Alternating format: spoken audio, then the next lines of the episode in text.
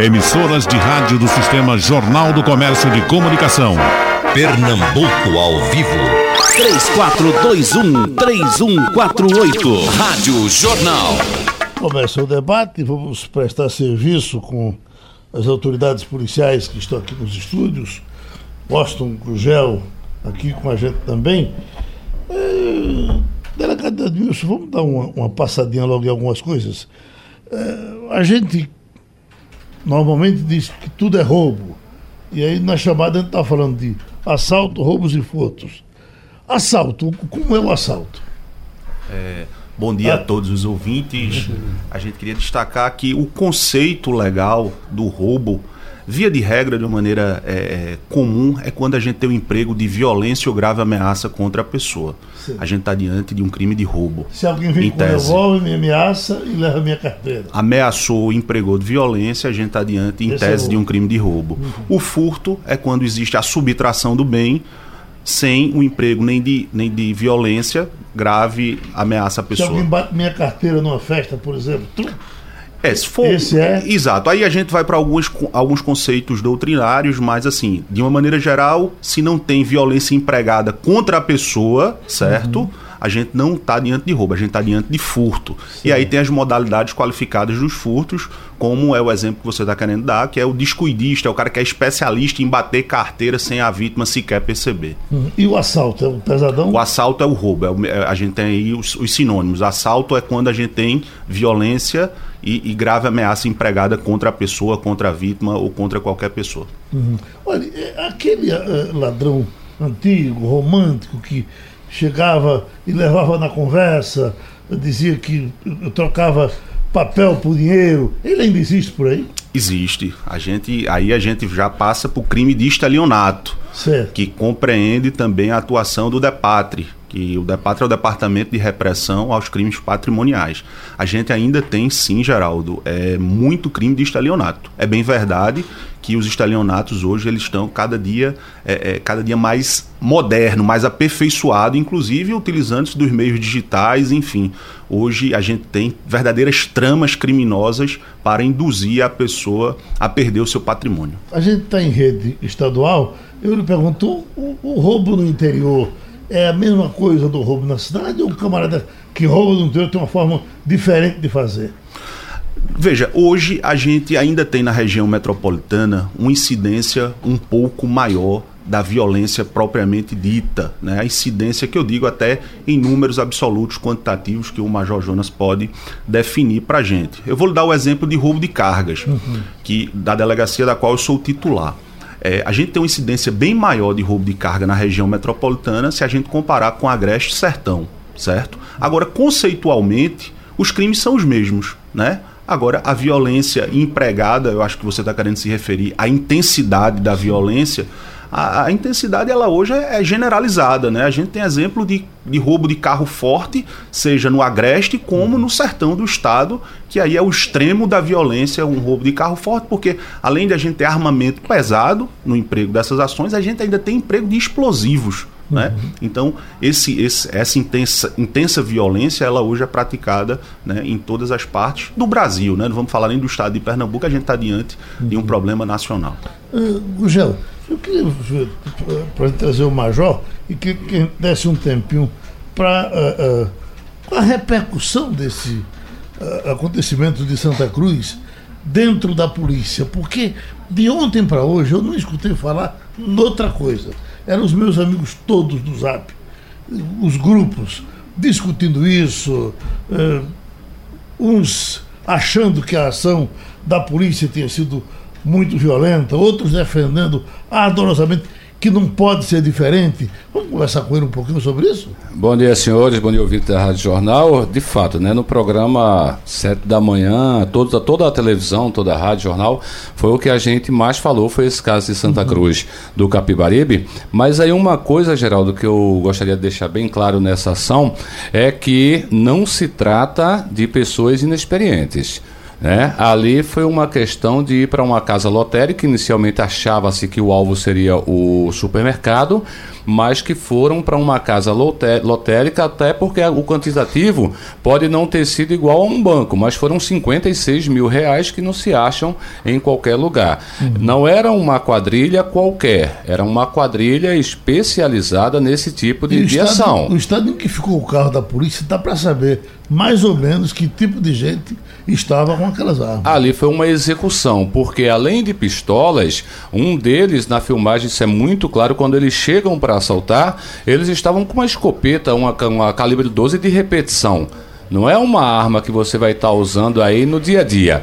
E assim, a ação que eles fizeram contra a polícia foi uma ação para executar. Eles não queriam, vamos dar um tiro no pneu para eles ficarem aqui e a gente fugir, não. A gente vai executar e a gente pode dizer que, por sorte, apenas um policial morreu, porque eles atiraram para matar.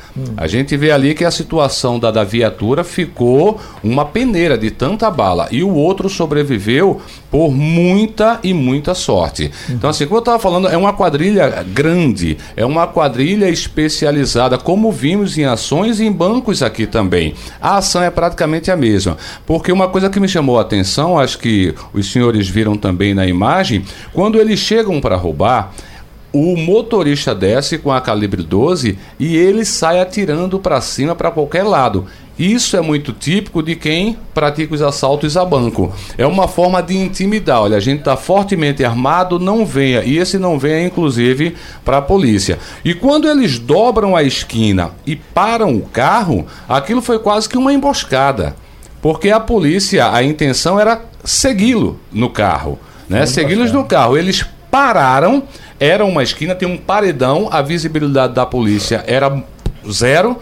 E tanto que quando a, a, a viatura parou, já foi surpreendida pelos tiros. Então, assim, foi uma ação extremamente ousada. E uma, uma frase que eu gosto de usar é o seguinte: quando se atira na polícia, não se está atirando apenas num ser humano, está se atirando no Estado. A polícia precisa dar uma resposta para dizer que quem manda aqui sou eu, porque senão a gente pode chegar ao que acontece hoje no Rio de Janeiro. Tem lugar que a polícia não entra. A gente pode chegar ao que aconteceu há alguns anos no Espírito Santo. Eu conversei com um delegado da Polícia Federal que foi secretário nosso aqui e ele disse que ele ia para a rua no Espírito Santo e tinha 50, 60% de certeza que não voltaria Gosto aqui da situação que estava lá. Nós já tivemos aqui em Pernambuco, aqui no Recife, eh, eh, trechos onde a, polícia não podia chegar. Até um tempo desse, nós, quando a gente chegava em Caruaru para fazer o programa lá da rádio Jornal do Caruaru, a primeira coisa que o pessoal dizia, não vá no Morro do Bom Jesus. Isso. O Monte Bom Jesus, como é chamado lá. E aí, hoje, está uma tranquilidade. Porque a polícia entrou, eu lembro bem dessa operação, a polícia entrou, inclusive na época, é, colocou um posto volante lá. E disse: não, quem manda aqui somos nós. E tem que ser assim. Agora, infelizmente, algumas ações têm suas consequências. E a consequência dessa foi a morte de oito pessoas. Nove com o policial. Não, É. o policial morreu antes, né? É, o policial antes e na, na, na caçada lá, digamos assim, na perseguição, O ferido, o ferido está fora de perigo? Não, ontem ele teve uma, uma infecção no- lá no hospital em Caruaru e estamos aí né, apreensivo, né, o, comando da, da Polícia Militar, o secretário, está bastante apreensivo para que esse, essa segunda pessoa sobreviva. Né? Ele teve, a última informação é que ele voltou para a UTI. né? Ele já estava em estado, digamos assim, estável, mas aí teve essa complicação e isso, voltou é. para a UTI. Ele foi atingido por quantos tiros? Eu não sei exatamente. Não, né? Bom, nós temos também o doutor Ivaldo Pereira, delegado da Diretoria Integrada Metropolitana. Vamos conversar, Washington? Vamos embora, doutor Evaldo aí, já com a estrada longa, né? O que a gente observa é o seguinte, senhores, é que a cada ano a gente tem um número que é assustador. O último número que eu lembro do, de 2018, a gente já estava passando de 70 mil casos de roubo e furto, né? Contra crimes contra o patrimônio. O que é que vem sendo feito para minimizar, diminuir esses números? Vamos começar com a polícia militar, né? Depois a gente vai com a polícia civil, Major. Não, existe, existe uma, uma série de ações né, realizadas. É, nós temos, em relação a coletivo, a FT Coletivos, se reúne semanalmente, a gente identifica as manchas onde tem maior incidência. A Polícia Militar, através da Operação Transporte Seguro, coloca esse policiamento. A Polícia Civil, através dessa força-tarefa, identifica os infratores e solicita o mandato de prisão preventiva. Então a gente está prendendo em flagrante esses infratores, é, cumprindo esse mandato de prisão. Em relação a FT, FT Bancos, que aí abrange banco e carro forte, existe também uma força-tarefa que envolve a Polícia Civil e Polícia Militar. Uma vez por mês nós nos reunimos na, na Secretaria de Defesa Social. É, nós temos também a FT Cargas, é, que uma vez por mês nos reunimos e a gente faz o diagnóstico, a migração, é, grupos que estão atuando, existe uma inteligência por trás, trabalhando. E desde o ano passado que a gente vem tendo reduções sucessivas. Uhum. É, então, Quais são as cargas que eles, que eles preferem? O senhor que é delegado da carga. Exatamente. A gente tem a maior incidência em cima de alimentos e bebidas, Uhum. né? Que são aí as cargas voltadas para mercados e mercadinhos. Termina sendo a maior incidência em cima desses produtos. Uhum. No tempo muito lá atrás, motoristas, eh, donos de postos da 232 reclamavam que aqui ali tinha um desvio de um, de um, de um carro de, de- com combustível. Isso diminuiu? Diminuiu bastante. A gente, no ano passado, nós fizemos algumas ações voltadas que aí são os desvios de combustível, são os, os caminhões-tanques que saem do, do porto de Suape, com destino ao interior do estado e muitas vezes ali naquela microrregião de escada, na PE 45, a gente se depara com uma parada rápida do motorista e, e- e a gente chama de sangria, ele sangra o, o combustível dos caminhões-tanques é, em, em médias e pequenas quantidades. E quando chega no seu destino final, muitas vezes o, o dono do posto nem percebe, ou quando percebe, enfim, liga para a distribuidora e aí inicia-se uma busca para saber o que aconteceu. E o que aconteceu, na verdade, foi um desvio, uma parada por parte do motorista, que é responsável pelo transporte, se apropria daquela carga. Nesse caso aí, a ação do motorista normalmente tem a conivência de funcionários. Com relação a supermercados, muitas vezes também tem, né? Então, assim, deixa eu trazer aqui o delegado Ivaldo Pereira para esse debate também. Porque, delegado, a gente ouve muito no nosso dia a dia, fulano rou- roubaram o celular dele, ou furtaram, qualquer objeto, digamos assim, um, que não seja, não seja de tanto valor para ele. E aí as pessoas dizem, ah, você foi na, na- na delegacia? Ah, vou nada, isso não adianta nada, a polícia não vai nunca mais achar meu, meu celular. Né? E a, a gente vê um certo descrédito, às vezes, da população em ir na delegacia e prestar queixa. E a gente sabe que isso é importante. A partir disso, inclusive, que é feito um mapeamento para a polícia militar agir. O senhor concorda de fato é, as pessoas estão deixando de ir à delegacia e isso dificulta o trabalho de, de vocês? É, bom dia, Geraldo. Bom dia aos ouvintes. Esse debate é importantíssimo, né? Suas duas perguntas foram muito pertinentes. E é uma oportunidade para que a Polícia Civil possa expressar todo o trabalho executado e trazer essa credibilidade que, porventura, possa ter sido perdida em algum momento. Né, Inicialmente, eu quero dizer que o, Estado passa pelo 21º mês seguido de redução nos números de crime violento contra o patrimônio.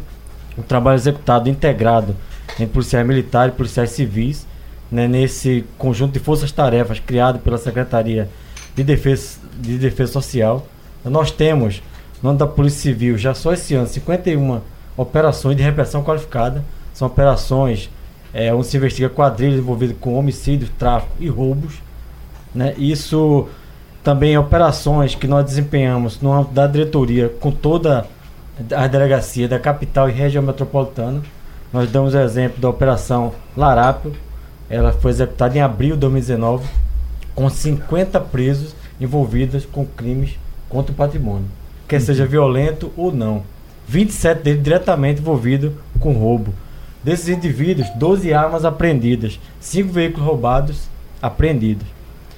É uma operação em ferro velhos que a gente vem executando juntamente com o DEPATRE, visando justamente o que? Atingir o receptador para que ele evite ele comprar esse material roubado, esse veículo roubado e tenha essa peça é, roubada em seu estoque. Operação Clandestinos, que combate o furto de energia elétrica em parceria com a CELP. Então, muitos pensam que é uma operação direcionada ao lucro da CELP. Engano, porque na medida que deixamos de pagar energia, deixa de- o Estado de arrecadar o ICMS e aí é prejuízo para as contas públicas. também a, a Operação Paz na Frota, do início do ano. Uma operação direcionada a, a roubos a coletivo. Então, Uhum. vários indivíduos que roubavam na Abedito de Carvalho foram retirados de circulação. Nós tivemos eh, um assassinato, né, um latrocínio ocorrido em aldeia. né, foi veiculado em vários, vários eh, veículos aí de imprensa. Naquele, naquele episódio, deflagramos a Operação Punish. Né, 12 indivíduos presos, sete deles envolvidos diretamente com, com aquele latrocínio. Um morreu na troca de tiro com a vítima. Né, quatro também identificados que estão evadidos. Então, o latrocínio resolvido, 29 armas apreendidas dessa quadrilha que fazia segurança aí do. trabalhava com guarda de apito, roubava, especialista em, em cometer roubo. Né, suspeito também de participação em roubos a banco. Né, cinco Aquele sentenciadores. pessoal era de aldeia mesmo? Da, da- É aquele pessoal. Chão de cruz ali? Isso. O pessoal, a, a- o Luciano, que era o chefe do grupo, Uhum. ele, é, ele residia em aldeia. Né, ele passou a recrutar do presídio indivíduos que ele conheceu quando preso. Então Uhum. saiu alguém do presídio, ele chamava para morar em, em Xande de Cruz, né, ali ofertava eh, moradia, trabalho para trabalhar na segurança. Então ninguém traficava, Uhum. só o grupo dele. Agora, ninguém Leandro, roubava. Agora grupo mataram, dele. mataram um empresário importante eh, eh, que algumas pessoas dizem que ele poderia ser ter, ter se, se preparado mais, já que ele morava dentro da mata, era um homem muito rico, com helicóptero e tudo. O senhor acha que foi isso? Ou o grupo, quem, quem é atacado por 15 elementos daquele tipo? Eram 15, não era? Mais ou menos Cerca isso. de 12 a, a 14 indivíduos. Além do, eu acho que eh, aquilo é uma guerra, né? É, é- é importante a gente, né, tem várias dicas que a gente pode dar para o cidadão, e uma delas é justamente essa, não guardar dinheiro em casa. Sei. Então a notícia que a gente tem é que ele tinha 400 mil reais, né, por volta de 400 mil reais em sua residência. Uhum. E isso chegou ao conhecimento daquelas pessoas que traziam, que faziam segurança na própria área. Doutor, e o cachorro? Eu digo isso porque eu tenho dois Rottweilers lá em aldeia. Eu estou doido para pedir ao senhor um ladrão emprestado para ele pular o muro para ver o que, que pode acontecer com ele. O cachorro é importante para ajudar no caso. Muito importante, né? É uma das dicas de segurança na residência, o cachorro, né? Deixar áreas sensíveis com a luz acesa, é outra dica. Né? Ao entrar na sua residência, verificar se é indivíduo suspeito próximo à sua residência, né? Verificar o portão eletrônico, muito comum hoje em residência, esperar esse portão fechar totalmente, para que aí você é, tire sua atenção daquele portão. Então, é, não guardar é, valores grandes é, dentro da sua residência, tudo isso chama a atenção dos bandidos. E no caso dele havia também uma coleção de armas, né?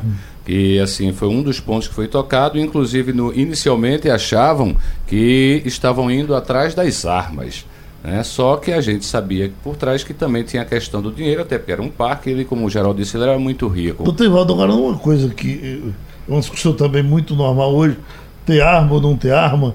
Numa casa que tem arma e numa casa que não tem, para qual é que o ladrão vai?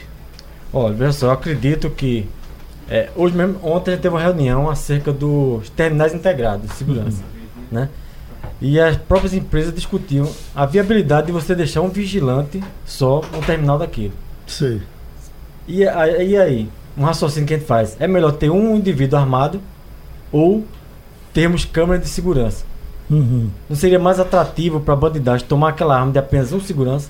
Será que 12 homens que chegaram, porque seu Mário, a vítima em aldeia, era uma pessoa preparada, tinha é, é, curso de tiros, né, tinha um armamento, então estava preparado.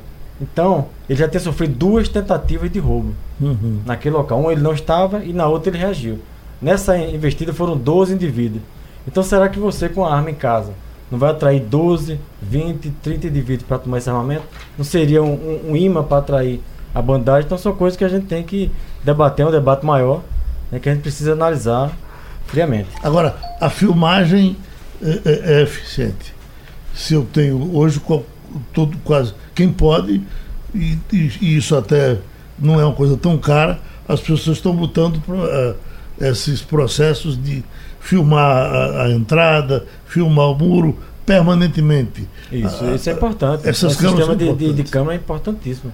É, infe- Segurança. infelizmente, a câmera antigamente, pelo que a gente percebe, ela intimidava e inibia. É como o cachorro. O cara tem uma casa com um cachorro e outra sem, aí tinha a, a do cachorro ele deixava e ia para 100. Hoje em dia, mesmo tendo câmeras, infelizmente, algumas pessoas ainda vão. Agora, é um, um equipamento que ajuda e muito a polícia nas investigações. Deixa é eu um trazer. conjunto, na verdade, né? É um conjunto. É o cachorro, é a câmera, é não deixar valores grandes na sua casa, não deixar coisas atrativas em casa. Cristiano Lima, da, nos Torrões, diz tem uma quadrilha que rouba carro e vende ali na Bia de Carvalho.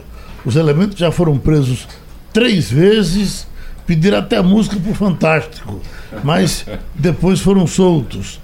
É Uma pergunta com relação à audiência de custódia, que não estava havendo bom entrosamento, havia uma reclamação de que os juízes eram muito benevolentes. Chegou-se a um, a um- a, um- a- contento agora? Da- a convivência está melhor entre quem prende e, e, a, e o juiz? Olha, é- essa audiência de custódia, ela tem um histórico no seu surgimento, é, Geraldo. Ela surge com um amparo nos direitos humanos, não é? Ela é criada no início da década de 90 para verificar existência de violação de direitos humanos. E a meu sentir, de alguns outros colegas, aqui no Brasil se transformou como política criminal de verificação de, de- do sistema penitenciário. O sistema penitenciário não é novidade para ninguém, tem os seus gargalos, né? A gente está falando do sistema criminal como um todo, passa pela Polícia Militar, Polícia Judiciária, é, é Ministério Público, Judiciário e as séries, né? Aqui em Pernambuco a gente chama de séries. Então, é, é um, é, é, é uma ação mais complexa. A audiência de custódia, que seria para verificar a violação de direitos humanos, hoje talvez tenha se transformado é, é, em, em política criminal de, de, de, de presídio ou não é, superlotado. E va- Só para só pra complementar, né? A gente é, é, tem nossas opiniões, né? cada um vai ter uma opinião acerca da audiência custódia, mas o importante é a gente observar o que o ouvinte de Torrões falou, é o que a gente vai continuar fazendo, independente da três vezes e, e sol- já soltaram três Foi vezes. preso três vezes, né? A Polícia Civil, a Polícia Militar vai prender seis, nove e quantas vezes for necessário para que eles fiquem o máximo na cadeia. Aqui tem Jamilton Galindo, é de Alagoinha. Mande um grande abraço para o meu amigo doutor Edmilson. Tiago da Torre, como lidar com esses grupos que fazem segurança de ruas sem serem convocados para isso? O- Isso já foi chamado de guarda do apito, depois me parece que houve um- uma maneirada, mas não é tão incomum chegar alguém na sua casa prometendo dar segurança para ficar ali pela rua. Ao que me parece, a Polícia Federal se faz denúncia à Polícia Federal. Eu não sei se é exatamente isso, mas alguém me disse que você, quando alguém for pedir para fazer segurança na sua casa, diga que vai procurar a Polícia Federal para passar a informação. Segurança, eh, a Polícia Federal é responsável por regular né, a, a questão da segurança. Sei. Então, tem as empresas de segurança e tem as empresas que são autorizadas pela Polícia Federal. Então, e a Polícia Federal é uma forma de você saber se aquela segurança privada está regular ou não. Certo. Né? Mas, assim, a gente sabe que essas que atuam em bairro, elas geralmente são irregulares. Então, aquele cidadão que esteja sendo extorquido por essas pessoas, obrigado é, é, a, a aderir a essa segurança privada, ou até mesmo esteja se sentindo incomodado com esse tipo de prática, entre em contato com a Polícia Civil, com a Polícia Militar, que a gente vai tomar as providências cabíveis. Washington Gugel. Até para não virar uma milícia, né? Como em outros estados. Voltando ainda sobre essa questão da audiência de custódia, eh, eu ouvi aqui, até mesmo aqui num debate, infelizmente não recordo agora quem falou, de que em Pernambuco, em 60% dos casos, a audiência de custódia prende e em 40% ela, entre aspas, deixa eh, solta, né? Deixa responder em liberdade. Ou seja, prende mais do que solta, mas esse não é o sentimento da população. E assim, eu não tenho um dado oficial, mas o dia a dia mostra, e a gente está falando sobre crimes, eh, o assalto, vamos dizer, o pequeno assalto, o, o furto. E nesses casos, normalmente, Geraldo, a gente percebe que essas pessoas saem. No caso do ferro velho, seria a receptação. E pessoas aí, como disse o ouvinte, foram presas três, quatro vezes e sai. Né? Então, o, o, a luta vai continuar, vocês vão continuar tendo que prender e aí a justiça decidir quem fica preso ou quem sai. Isso é um trabalho, infelizmente, contínuo. Agora, trazendo novamente aqui o delegado Edmilson para o debate, eu estava falando antes do lá no primeiro bloco a questão do celular. Então, no ano passado, a gente teve esse trabalho de cadastramento tal, e a gente percebeu até algumas apresentações da polícia de que alguns celulares tinham sido recuperados. Mas carro, carro é o calo do Estado, acho que o calo do Brasil. né? porque desde que eu me entendo por gente, rouba-se muito carro. Boa Viagem, Jardim São Paulo e Cordeiro estão sempre aí no, no topo. Por que se rouba tanto carro? Porque é fácil levar para outro estado, é fácil levar para outro país. E o que é que a polícia faz especificamente para evitar esse tipo específico de roubo? Veja, Washington, apesar da sua afirmação contundente de, de, de, elevado número de roubo de carro, a gente reconhece a deficiência, mas eu queria desde já destacar que a gente tem redução redução reiterada dos, desses números apesar de não serem os números ideais que a gente deseja, mas a gente vem com trabalhos árduos lá no Depatre por meio da Delegacia Especializada de Roubo de Veículos. Só para você ter uma ideia, no ano passado o Depatre fechou com 369 prisões. A gente está falando de um único departamento. Esse ano nós já estamos com 175. Todas essas prisões relacionadas a indivíduos com participação direta e indireta em roubo de veículo, de carga, de banco. Então, assim, o trabalho ele é incessante, certo? Agora, na, no, no tocante a veículo, tem suas peculiaridades, né? A gente tanto tem o sujeito que subtrai o veículo com o intuito de clonar e fazer uso ou revender, certo? Como tem um sujeito que subtrai o veículo com o intuito disso, subtrair logo em seguida os pertences pessoais do proprietário e descarta o veículo. Então, assim, a gente está diante de crimes patrimoniais com objetivos distintos. E, e, assim, se você for no universo de 2, 3 milhões de veículos, né, existe aí é, é, é, esse, esse número de redução que é significativo para a gente da SDS. Com a experiência que o senhor adquiriu nisso aí, o que é que eu devo fazer para, de alguma forma, deixar um pouco mais difícil que meu carro seja roubado? É, é, Geraldo, a gente tem a grande maioria do, do, roubo e furto de veículo é no perímetro de, das residências, naqueles horários críticos que a gente vi, é, é, sempre alerta a população na chegada e na saída da casa, da residência, do apartamento.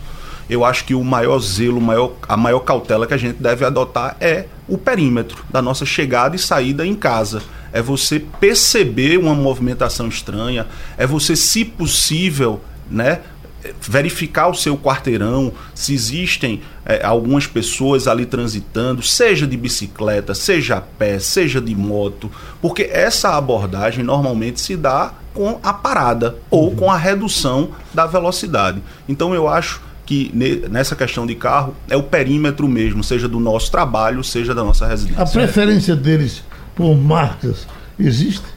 A gente tem um dado estatístico, uhum. mas aí eu volto a dizer, vai depender do objetivo. Se Sim. o objetivo de quem está subtraindo é fazer uso daquele carro, por exemplo, para uma empreitada criminosa de grande porte, a exemplo de um banco ou de um carro forte, ele vai subtrair uma caminhonete, ele vai subtrair um carro a diesel que tem uma potência determinada que consegue encarar, por exemplo, vegetação. Se o objetivo é simplesmente o veículo para clonar, para revender, a gente vai também se deparar com os veículos mais considerados populares. Eles são muito habilidosos nessa coisa de abrir o carro, coisa que o dono teria uma enorme dificuldade para abrir sem a chave. Ainda tem aquele ladrão que dá um tapinha assim, tum, a porta se abre, como que fosse um anjo que abriu para ele. Tem, infelizmente a gente tem a, a, os criminosos especialistas, né, em determinado segmento. Aí a uhum. gente está falando, você está falando do furto do, do, do veículo, que é o, a pessoa que se, se aproxima do veículo e consegue romper um obstáculo com certa facilidade. Tem dois irmãos aqui em Pernambuco que desde a década de 90 ficaram famosos, são chamados de ceguinho até porque ele tem um, uma deficiência no olho. Lá na furto de veículos, acho que eu já fiz, só eu fiz umas 20 matérias com cada um.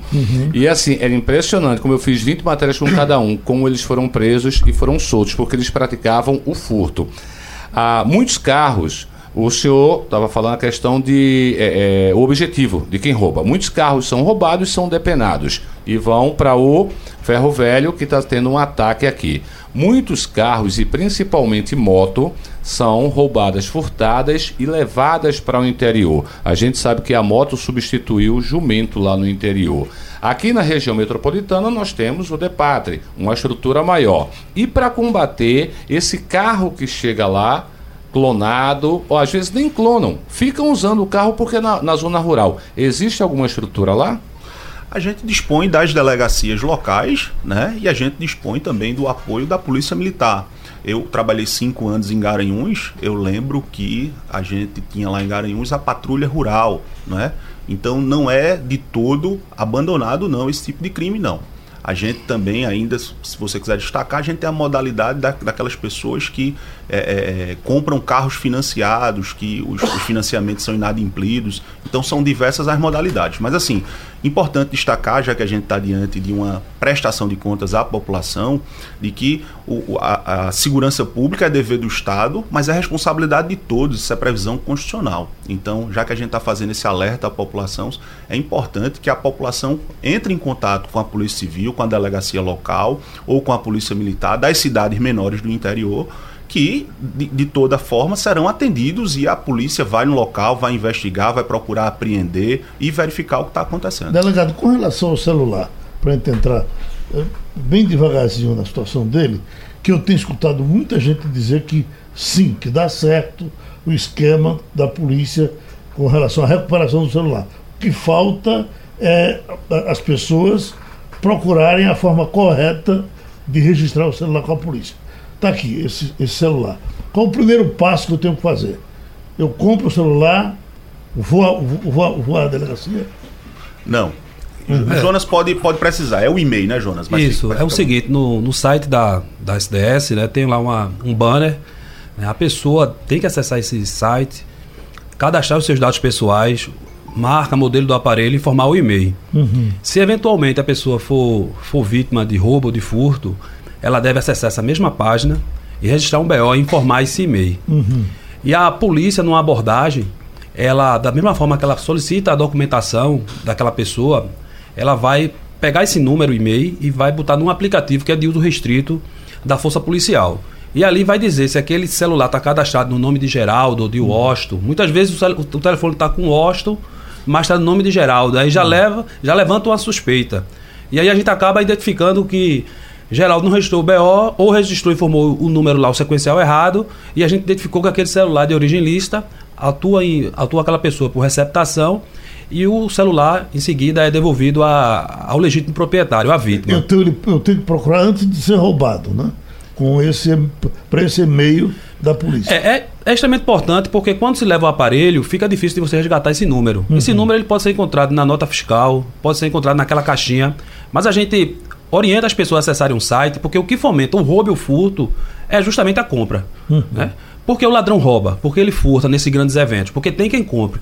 Então, a partir do momento que a pessoa cadastra o seu aparelho, é uma forma preventiva que o Estado está lançando essa mensagem para dizer a população: não compre. Se você comprar, você pode ser autuado em flagrante pelo crime uhum. de receptação. E aí, aquele, aquela pessoa que vai querer vender o aparelho, o infrator, ele não vai ter aquela facilidade que tinha outrora. Uhum. Porque as pessoas vão ficar com receio. A pessoa de bem não vai querer comprar mais. Agora, alguém já passou uma ideia aqui pra gente, perguntando por que não há uma espécie de, de convênio entre a, a polícia e as empresas que vendem o celular. A loja que vende, quando me vender, já vender com esse com o cadastro com esse cadastro, com cadastro. perfeito é, o secretário ele já convocou as grandes operadoras de telefonia lá na SDS é, porque, na verdade, isso é uma legislação federal. A gente não pode obrigar uhum. a pessoa, no ato da compra, a cadastrar. Né? Existe uma faculdade. Até a gente ofereceu e é, orientou para que as lojas oferecessem esse serviço. Se no ato da compra o lojista chegasse, olha, dona Maria, seu José, É, você quer cadastrar o seu aparelho no alerta celular? É, o que é isso? É um programa que, se eventualmente, infelizmente, você for vítima de roubo de furto, a polícia consegue recuperar. Só trazendo os números, desde o início do programa, a gente já recuperou mais de 11 mil aparelhos. né? Só esse ano a gente deu um, um boom, o programa realmente está um sucesso. Em maio nós recuperamos mais de mil aparelhos e agora em junho também. E a redução é sucessiva, né? Eu só queria lhe- chamar a atenção, porque um amigo meu que mora em Israel, pernambucano, disse que ninguém pega. Você pode deixar seu celular na praça e ir embora e voltar para pegar de noite, que ninguém pega, porque esse serv- serviço desse tipo é feito lá com todos os celulares. Não adianta levar, porque se levar, a polícia pega. É, a gente tem que ter uma garantia também, porque assim, existe aquela coisa de que se está cadastrado lá na operadora, então se alguém levar e você comunicava que foi roubado, aquele celular ficava de forma bloqueado, não tinha como utilizá-lo, né? Só que aí tem uma outra, a gente fica meio que na dúvida pelo seguinte, porque tem muita gente aqui no centro do Recife, eu conheço gente em Olinda, e em Paulista, né, aliás, conheço histórias de um cara que entrava na mata e voltava com o celular funcionando. Entendeu? Então, assim, o, o que a- o cidadão, eu acredito que ele deve sim, porque a partir do momento que ele faz o cadastro, a polícia tem um registro ali. Mas as operadoras podem ajudar a polícia de uma forma mais eficaz, de fato, inutilizando aquele aparelho, porque se inutiliza, o cara não quer mais. Inclusive, esse procedimento aí de bloqueio, se ele fosse eficiente, eh, nós não teríamos um aumento. né? Em Pernambuco, quando eu voltei de Brasília, eu percebi que era uma, uma curva exponencial, ano a ano. E a gente quebrou essa curva e a gente reduziu 25% ano passado, já estamos com 13% de redução esse ano. Então, a redução em cima de redução. Além do que, por mês, a polícia recuperava em todo o estado em torno de 30 aparelhos e não sabia de quem era. Hoje você está recuperando ali mais de mil aparelhos, como foi o caso do mês passado, e você consegue entregar aí 800 aparelhos a- a- às vítimas. Além do que, você está autuando, submetendo as pessoas ao procedimento judicial e isso aí tem uma reverberação muito boa na comunidade, porque é justamente o caráter educativo e preventivo do programa, não é só repressivo. É três, é três eixos. O caráter preventivo, não compre, porque isso aqui fomenta. Aquele que quiser comprar vai ser autuado. E a questão da reparação. O celular é devolvido para a vítima. Algo que não acontecia em hipótese alguma. Como no caso do iPhone, né? Ladrão nenhum quer, rouba quando vê que é iPhone devolve, né? Mas se, mas se rouba e furta muito iPhone ainda, eles conseguem, através de alguns mecanismos, é, driblar essa, essa questão da Anatel. É por isso que nos outros estados está aumentando essa questão de roubo celular. E vários estados do Nordeste, inclusive do Brasil, está copiando esse modelo aqui, que é genuinamente pernambucano. um pedidozinho aqui de Francisco da Encruzilhada. Mande um abraço ao Major Jonas, nosso cantor de forró, no privê de Nossa Senhora de Fátima. A nossa polícia está muito bem representada aí. Entregou, Major. E Galvanes do Barro diz que foi um grande jogador de basquete no tempo do ginásio pernambucano.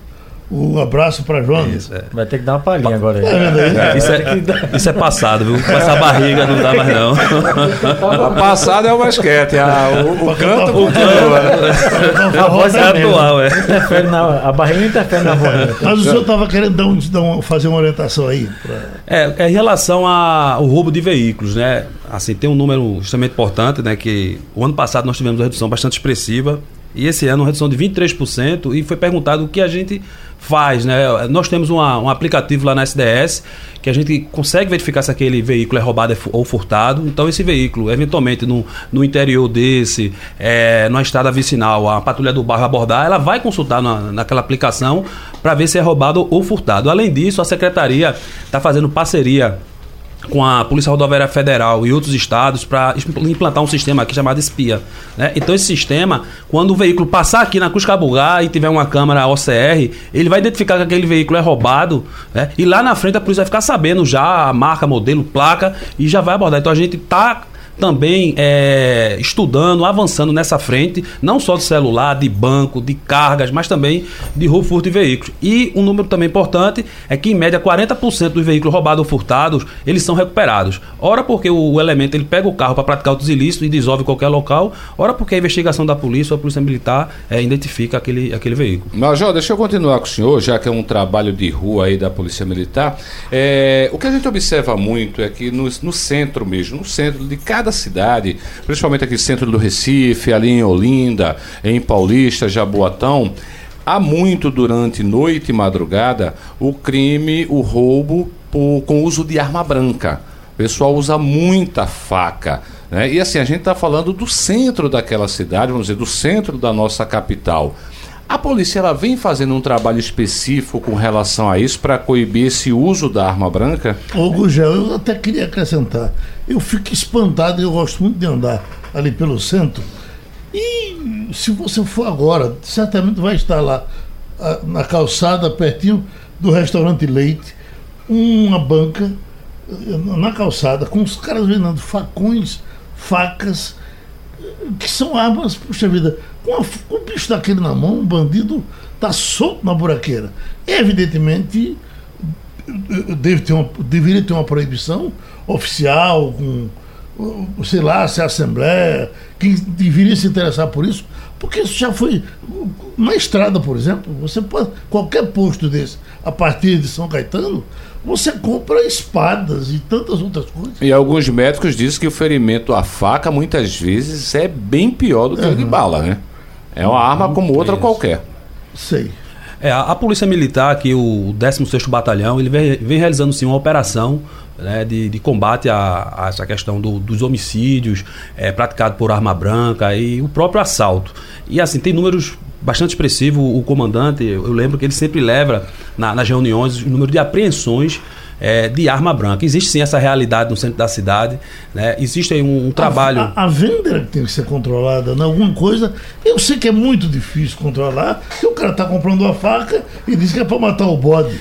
E depois não é o bode. É, porque ali você tem um mercado ali, São José, muitas pessoas trabalham com a faca, é o instrumento de trabalho ali naquela feira. Então, realmente, é a circunstância que vai determinar o ânimo daquela pessoa que está aportando, se a intenção dela é, é usar aquela faca para cometer um crime ou não. Né? Em relação ao centro da cidade, né, existe a Operação CERN. Esse ano a gente está com uma, com uma redução é, de 11,5%. Ano passado nós tivemos uma redução muito boa né, aqui nos bairros da, de São José, Santo Antônio, Boa Vista. E também está tendo uma, uma- um trabalho realizado entre a Secretaria e o município, que é a análise ambiental. Né? A gente está vendo locais bastante deteriorados, com a iluminação eh, bem precária, e a gente está sinalizando que aqueles locais eh, precisam de uma revitalização. Então, trazendo aquela questão da teoria das janelas quebradas, para que a Austin. população tenha mais tranquilidade. Mas eu chego, eu tô com pena do, do delegado eh, Ivaldo Pereira, que está armado aqui, feito um tanque de guerra, tem informação de todo tipo, e a gente está correndo para um lado e para o outro. Vamos ver se ele destaca alguma coisa desse material que ele trouxe aqui para nos dizer, nós já estamos perto de ir embora. Ah, é, eu trouxe, na verdade, só uma parte do que a Polícia Civil está fazendo em prol da, da sociedade, né? É muita coisa realmente, a gente destacou já as operações que foram realizadas, a gente é, trouxe algumas prisões de indivíduos envolvidos com 50 roubos no Ibura, né, com 15 roubos em boa viagem a veículos, é, quanto mais na prática de roubo a coletivo é, em Abreu Lima, né, saidinha de banco que apareceu o vídeo, foi, viralizou, é uma saidinha de banco que aconteceu na Avenida Conselheira Guiar, é que o indivíduo o bandido foi atingido na, na barriga. É, nós temos aqui para dizer para a sociedade também, nós estamos com aumento em relação a prisões de roubos na casa dos 113%. São 233 ladrões presos, né, só até agora, junho. É, furtos são 83% de prisões a mais do que o, o ano passado. 30% na conclusão de investigações em relação a crime violento contra patrimônio, que é o roubo. Então, assim, é uma prestação de conta à sociedade, justamente voltando àquela pergunta do, do Washington, né? Aquele detalhe se a população tem crédito ou não em prestar uma, uma notícia crimes à polícia. Aquilo que a gente O resultado chamava, é esse. Aquilo que a gente chamava antigamente de casa engomada, é, ainda é assim que se chama? O, o camarada eh, pega a casa no descuido, entra na casa dos outros, eh, eh, beira praia, isso acontecia muito em Itamaracá, Tamandaré, Os furtos. os furtos dentro da própria casa, o cara pula o muro e vai Sim, lá. ainda acontece, né? Principalmente nessa época de, de inverno, em Itamaracá, Porto de Galinha, Maracaípe. São é, coisas comuns que ocorrem realmente nessas residências que ficam abandonadas durante esse período de inverno. Ah, Toivaldo, vamos lembrar de um calo seu. O detento que comanda quadrilhas do lado de fora ainda é um calo para vocês? Sim, isso realmente é um, um, um, problema, né? A secretaria vem trabalhando é, juntamente com a SERES para coibir isso. A gente tem um apoio total da, da SERES. Quando esse indivíduo ele é identificado dentro do sistema, rapidamente ele é deslocado, isolado, para perder esse comando em relação a, aos crimes aqui fora. Mas realmente ainda é um problema que a gente enfrenta. O que é que pode ser feito para melhorar isso? Já que toda operação ou quase todas, 90%, a gente vê prender, cumpriram 14 mandados de prisão, 4 do lado de fora e 10 em presídios. O que, é que pode ser feito para melhorar? É, tem que realmente é, colocar bloqueador de, de celular, né, intensificar revista né, e é, realmente dar diminuída em relação a, a os presos, né, de forma a é, acomodar acomodá-los de forma melhor para que haja uma maior fiscalização em relação a esse detento no sistema penitenciário. Porque existe uma questão aí, Geraldo, e aí é bom deixar bem claro, no antigo Aníbal Bruno, né, hoje o complexo, gastaram milhões de reais ali, e basicamente a gente vê que antigamente, quando era Aníbal, ele tinha capacidade, arredondando para 4 mil Só pessoas, né? E, na verdade, ele tinha 4 mil pessoas, mas capacidade só para 1.400. Aí colocaram mais dois muros lá. O presídio hoje, o complexo tem 7 mil presos e a capacidade é para 2 mil. Uhum. É, e assim, o bloqueador de celular lá só serve para atrapalhar as entradas ao vivo de televisão. Toda vez que a gente vai entrar ao vivo do complexo prejudicial do curado, a gente tem dificuldade na, na frente dele. E como é que dentro o, o, detento ele tem um celular. E pior ainda, na Barreto Campelo tivemos recentemente vários casos de arma de fogo. Olha, Milton Mira, que o nosso tempo está, está se esgotando, está pedindo que se fale mais sobre o alerta celular. Ele disse: acho que precisa divulgar mais esse serviço. Meu filho recebeu de volta o celular que havia sido roubado depois de 18 meses na delegacia de Água Fria é, mas a divulgação é, tem que ser feita agora para que as pessoas se cadastrem antes do roubo. Doutores, o tempo passou. Viu? A gente agradece muito. Sugestão ou comentário sobre o programa que você acaba de ouvir, envie para o e-mail ouvinte@radiojornal.com.br ou para o endereço Rua do Lima 250, Santo Amaro, Recife, Pernambuco.